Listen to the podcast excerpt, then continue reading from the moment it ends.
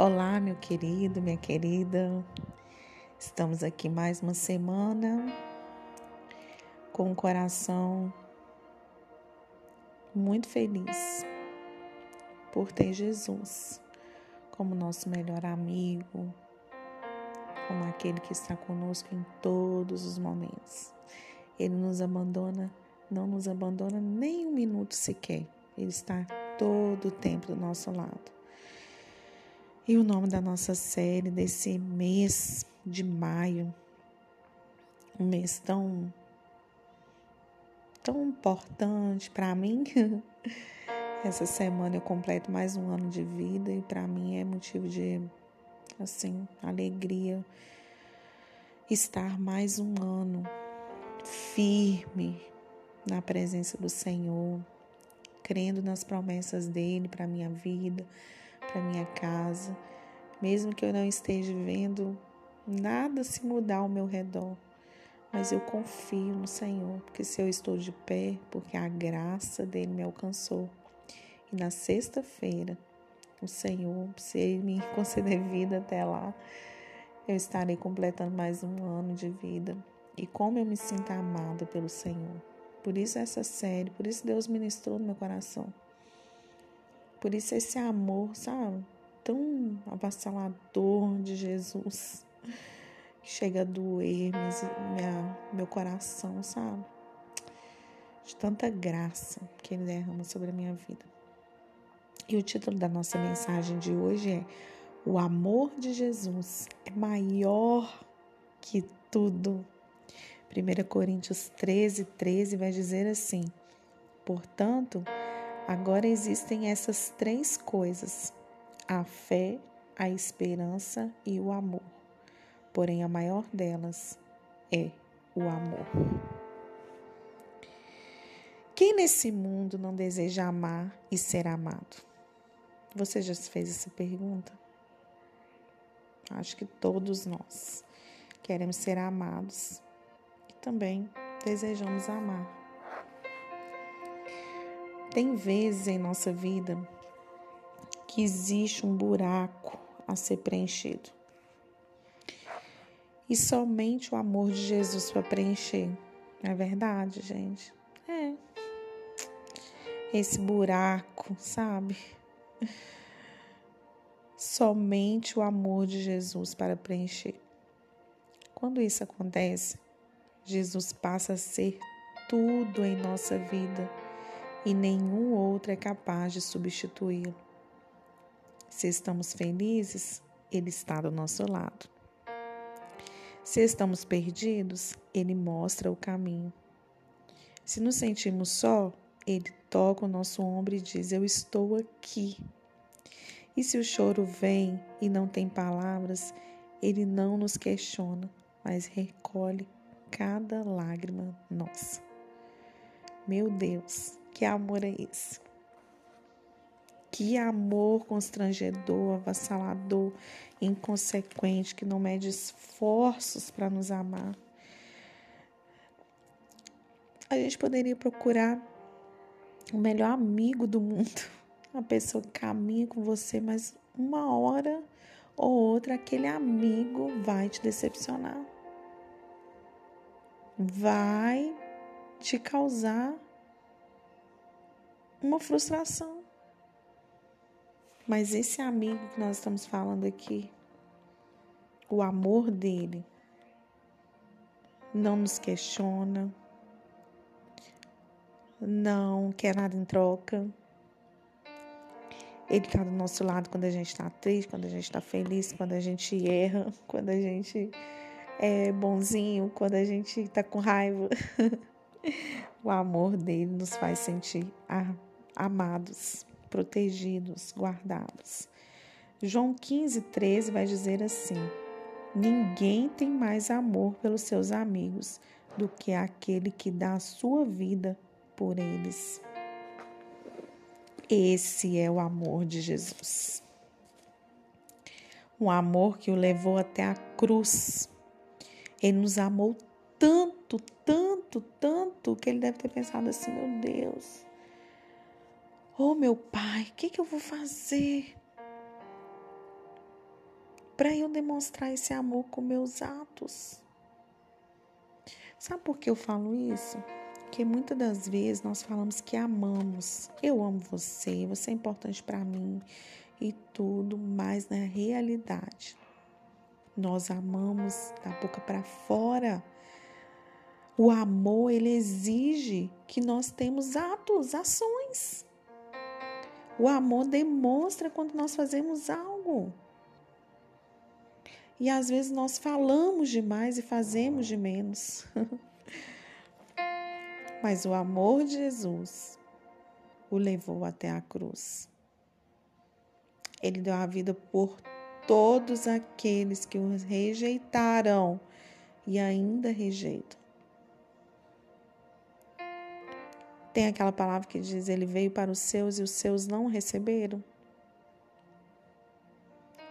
Foi rejeitado, foi humilhado, foi açoitado, foi traído, cuspiram na cara dele, deram um coroa de espinho. Mas mesmo assim, ele deu a vida dele. Você consegue mensurar o que é isso? Quanta ingratidão no nosso coração. Quanta ingratidão, nós somos ingratos. Ele fez tanto por nós e faz, e nós o rejeitamos quando nós dizemos não para Ele, quando nós é, não obedecemos, quando nós não cumprimos o que a palavra diz, nós estamos rejeitando Ele. Porque aqui, ó, no versículo 14 de João 15, vai dizer assim: Vocês são meus amigos se fazem o que eu mando.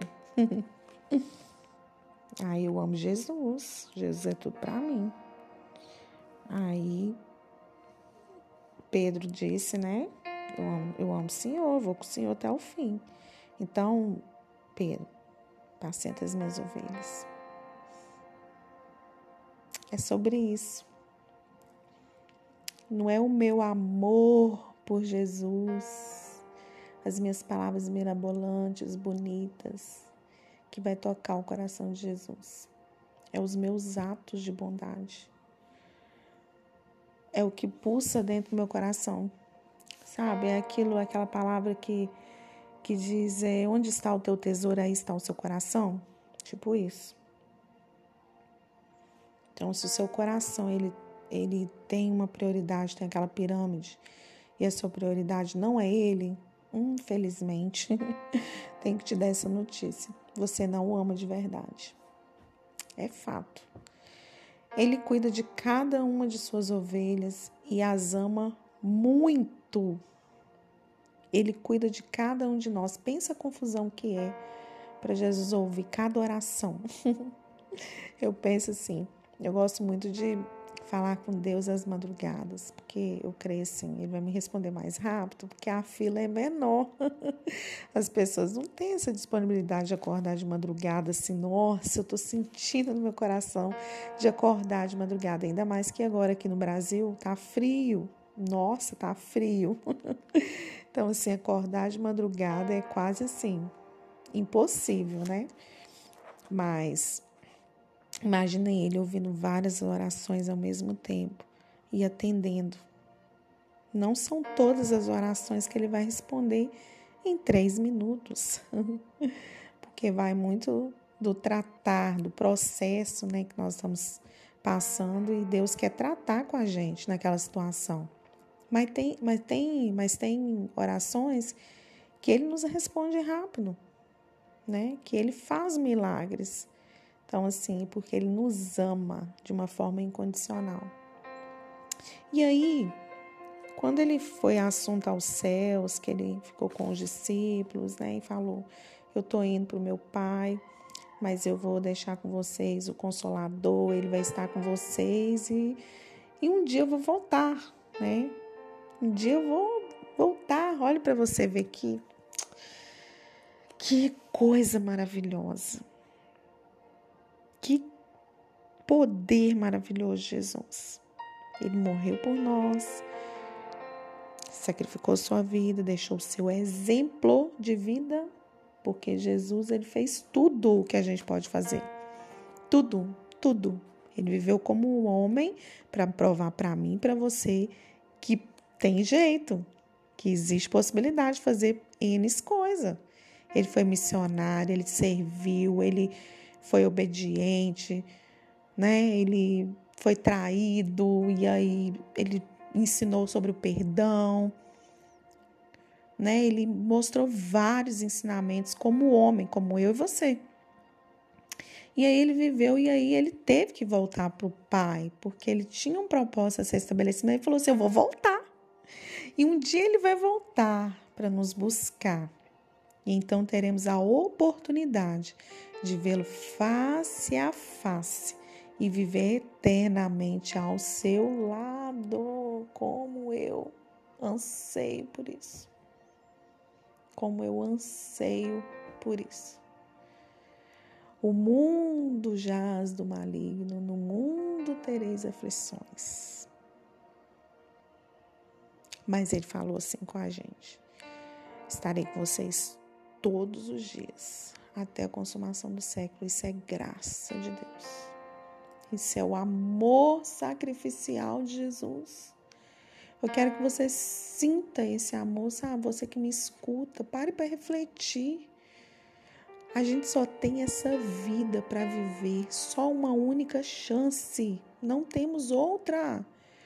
E o que que eu estou fazendo com a minha vida? Minha vida tem feito diferença, eu tenho feito algo para chamar a atenção de Deus ou eu vou fazer história simplesmente para não ficar na memória, sabe? Eu quero andar com Deus e fazer história com Ele. Você quer, você precisa, sabe? Caminhar com Jesus e fazer história, deixar um legado. Se você hoje partisse para a eternidade, se o Senhor chamasse a sua senha e você fosse encontrar com o Senhor, o que as pessoas falariam de você? A gente precisa viver o dia e fazer valer a pena e fazer que aquele dia algo de bom seja extraído de nós. O problema é que nós estamos muito preocupados com os nossos problemas. Jesus teve problema? Teve demais. Também teve. Ele também viveu aflições. Eu vivo aflição? Aham, uhum, sim. E você também? E o fulano? Sim. Mas nem por isso eu não posso de maneira nenhuma deixar de falar, de viver, de transparecer, de testemunhar esse amor tão grande que está dentro de mim e pode alcançar alguém. Quero que você reflita sobre isso, sabe? Quero que você viva a sua vida intensamente, cumprindo os propósitos dele, sabendo que o amor dele é maior do que tudo, maior do que a enfermidade, é maior que a desemprego, é maior que, que a frustração, que a depressão, sabe?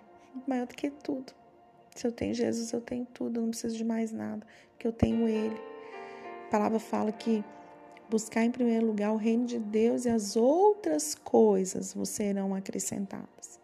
Então, quando eu busco o reino de Deus em primeiro lugar, automaticamente chuvas de bênçãos vêm sobre a minha vida. E eu sou totalmente provida das bênçãos do Senhor. Não vai faltar nada. Prosperidade, sabe o que, que é? você não ter falta de nada. Deus provê tudo. Tipo ali no, no deserto, aquele povo caminhando e proviu maná. Aquilo era prosperidade. e é sobre isso. Se você Deus falou seu coração e você lembrou de alguém, ai, minha tia, minha mãe, minha vizinha, minha amiga, está precisando ouvir essa palavra. Compartilhe. Compartilhe essa palavra. Eu sei que Deus, assim, Ele vai injetar o amor dele nesse coração. Ele vai ser transformado pelo poder do sangue de Jesus, porque a palavra liberta, a palavra transporta. Porque onde tem a palavra do Senhor, onde Jesus chega, algo acontece. E algo vai acontecer na sua vida, eu profetizo nesse dia de hoje. Amém? Não se esqueça, tá bom? Combinado? Você tem uma semana nó, super abençoada. Que você viva as maiores dádivas do Senhor. Que você se sinta amado pelas mínimas coisas que Deus faz na sua vida. Não deixe de ser grato. Não deixe. Não empreste sua boca para murmuração, mas sim para gratidão. Amém?